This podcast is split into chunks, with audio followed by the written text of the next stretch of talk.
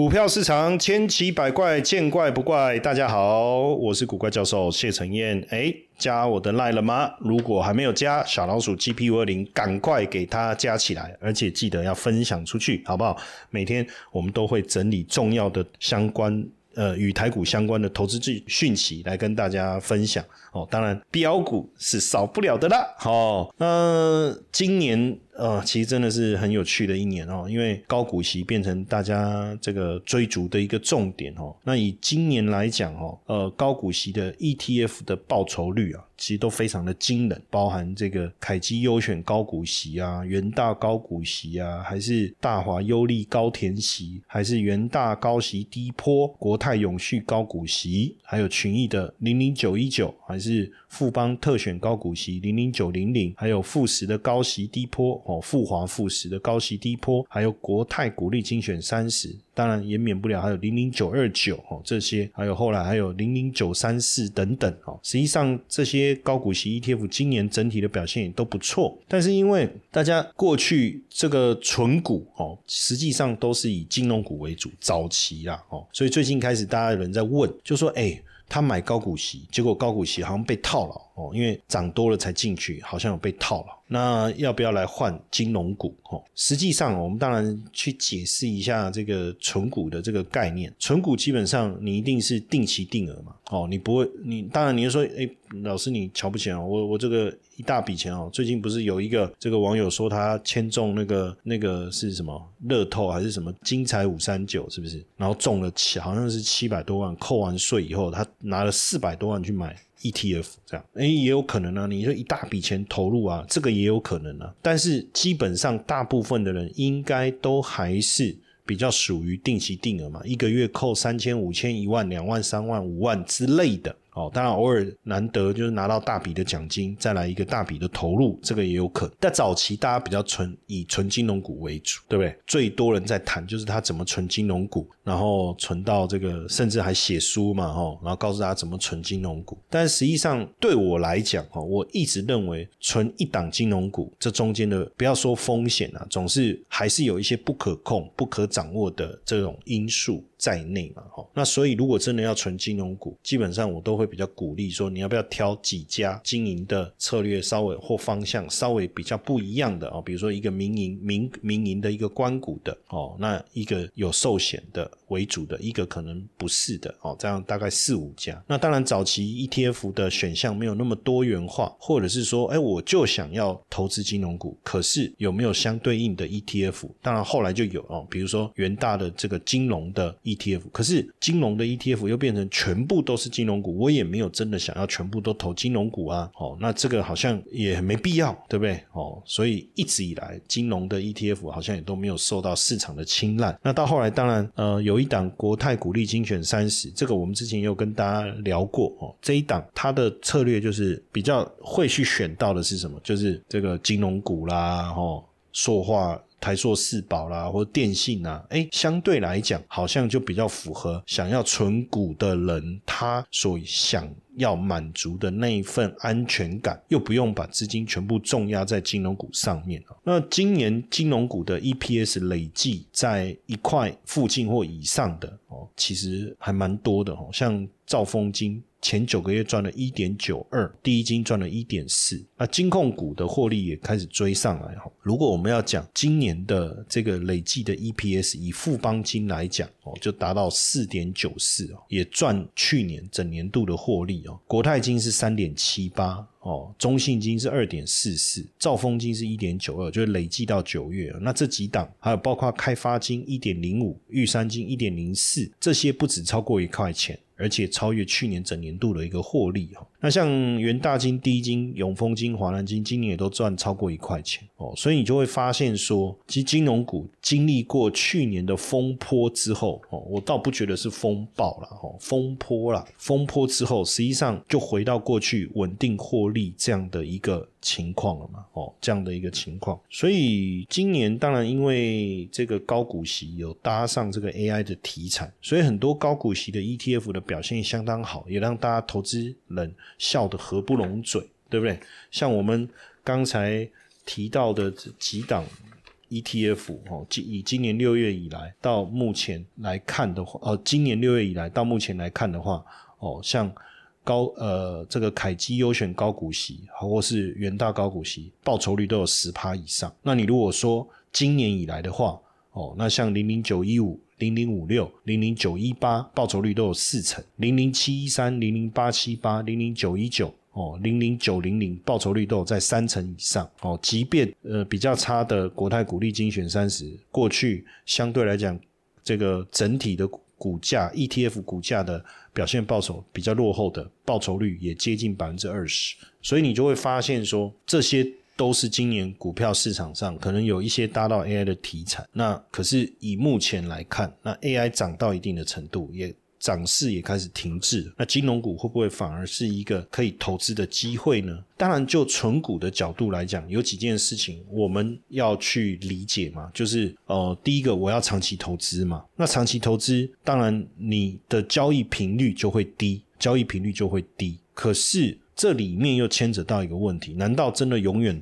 只存？不调整吗？可是我们又知道哈，就是存股复利效果是非常的重要的。你拿到了股利要再投入，可是再投入，我我我要投入的是原来这一个，还是要投入别的呢？那毕竟长期投资就是希望减少情感的干扰因素。但是假设我今天只投一档金融股，第一个未来金融股产生变化的时候，我需不需要做调整？比如说减码卖出？那如果我要有复利效应，我要再投入的还是原来这一档吗？还还是我可以投资？到别的，这个其实都是我们要去讨论的。那当然，金融股具备的是获利稳定，这没有问题，适合长期投资哦。赚钱的时候嘛，赚不停啊，也稳定配息，加上价格铜板价。很好入手，波动也小，确实是纯股族的最爱。但是，但是这两年来，金融股也面临到一些挑战嘛？什么样的挑战？哦，首先是这些保险公司，尤其是金金控，那它为了寿险啊，因为旗下有寿险，它为了提供比较好的这个预定利率，哦，就保险有所谓的预定利率给这个保单的这个持有人。投资人，所以他们必须去投资海外一些相对报酬率比较好的商品，例如海外的债券。那过去当然政府债券是一个非常稳定的投资，也说不上会遇到什么，说不上会有什么问题。但是没想到这两年，随着殖利率持续的往上攀升，从接近零到涨到。这个就是呃联总会的利率啊，从零到零点五，一口气一路涨到五点二五到五五点五，也让殖利率十年期公债殖率持续攀升到这个接近百分之五。这个部分当然也就代表着手上持有的债券会不断的下跌，不断的下跌，不断的下跌。那也因此会导致在做金融投资评价的时候，就是说你你要去告诉我，你现在手上持有的这些投资产品，它目前的评价。就他的呃状况嘛，对不对？那债券价格持续下跌，虽然我是到期还本付领息，但是在金融评价上面就一定会产生问题啊，因为我要合理评价，你不能告诉我持有到期，然后本金拿回来，中间有配息，所以没有问题啊。那万一最后这个债券真的违约怎么办？这当然这样的一个投资评价的损失，也导致了金融股的获利大幅度的下滑。那尤其是防疫保单的部分，面临的这个高额的高赔偿率的一个现。况哦，从来没有买保险买的这么爽，对不对？买了哦就赔，买了就赔哦，那也导致这些呃寿险公司在第四季的时候出现损失。就好比这个富邦金在二零二二年的时候，EPS 只有三点五四，较前一年度竟然衰退七成。但是这样的一个干扰当然不会长期而且持续的存在。当然，我们还是得面对一个现实啊，就是说有一就有二嘛。有二就有三嘛，无三不成立嘛。虽然它不会是一个长期而且高频率出现的一种影响金融股获利的环境，但是会不会出现的周期比以前来的更近？就以前可能我们觉得不会，那到现在会发生了。哦，那频率呢？周期呢？几率呢？这些会不会产生一些质变呢？哦，所以纯单一的金融股可能没有办法像过去所想的这么稳定，这个也是迫使大家哦，迫使大家转往这个投资金融呃 ETF 的一个主要的原因了。那当然，金融股旗下有银行、寿险、证券、创投。那如果这样的分散风险、分散风险是不是有一定？如果你说投资金控，其实总是比。投单一以证券为主的或以这个银行为主的金融股来的好一些些嘛。但当然，纯金融股你就要仰赖特定金融公司的业绩，所以一旦金融股面临到景气的问题、利率的问题的时候，像我们刚才提到的升息啦、保单这些，它的获利就大幅度的下滑。那当然，如果你持有的是个股，你面对这个问题的时候，你也没辙，你只能卖掉，不然呢？然后再重新买回来，不然呢？可是卖往往卖在相对低，再买回来又买到相对高，这就是一个问题。可是假设我今天投的是 ETF，反正这个股票有问题，它就会被移除嘛，它纳进来的就是没有这个问题的股票嘛。所以就 ETF 来讲，可能就比较不会面临到单一股票的风险。当然就。另外一个叫管理层管理的角度了。假设我今天买 ETF，基金经理人就帮我去处理了嘛。那他收了，坦白讲，经理人的管理费也不高，也不过就百分之零点几，对不对？哦，每一家不一样，大概在零点五到零点九不等哦，零点五到零点九不等，各家不同。但你说，哎，那我自己来，可是自己来。就会产生一个问题，你需要花时间去做一些资料的整合哦，以及以及相关公司讯息的追踪。那因此你要花比较多时间去做这方面的资料的整理。追踪跟评估，更何况哦，你还要做决策。不过就现金流的角度来讲，哦，稳定度而言，可能在金融海啸之前，金融股都没有面临到这方面的挑战。不管说富邦金、国泰金、兆丰金这些，每年就是稳稳配息，你也很难有了。二零零零八年金金融海啸那一次，也导致了隔年二零零九年的配息产生了很大的影响。但是你如果是这几年才进入金融市场的人，你就不会。感受到这方面的问题啊，对吧？那但是呢，经历过这一次这一轮以后，大家也对于金融股是不是能够长期哦提供稳定的现金流这件事打出了一个问号。更何况过去说银行不会倒，美国还在一个礼拜给你倒三家呢，对不对？所以 ETF 的部分也才真正受到大家的青睐哦。不过就就。投资的角度来讲啊，当然，你如果说今天金融股这个受到这些利空冲击的影响，股价大跌，可是实际上经营的本质基本面还是没有出问题的时候，反而用另外一个角度来思考，在赚的是什么？你在赚的是超跌的这个部分的收益，而不光只是这个所谓的这个这个值利率了。那毕竟呢，金融股还是属于特许产业，有受到金管会的监管哦。那要进入这个产业，并不是这么容易。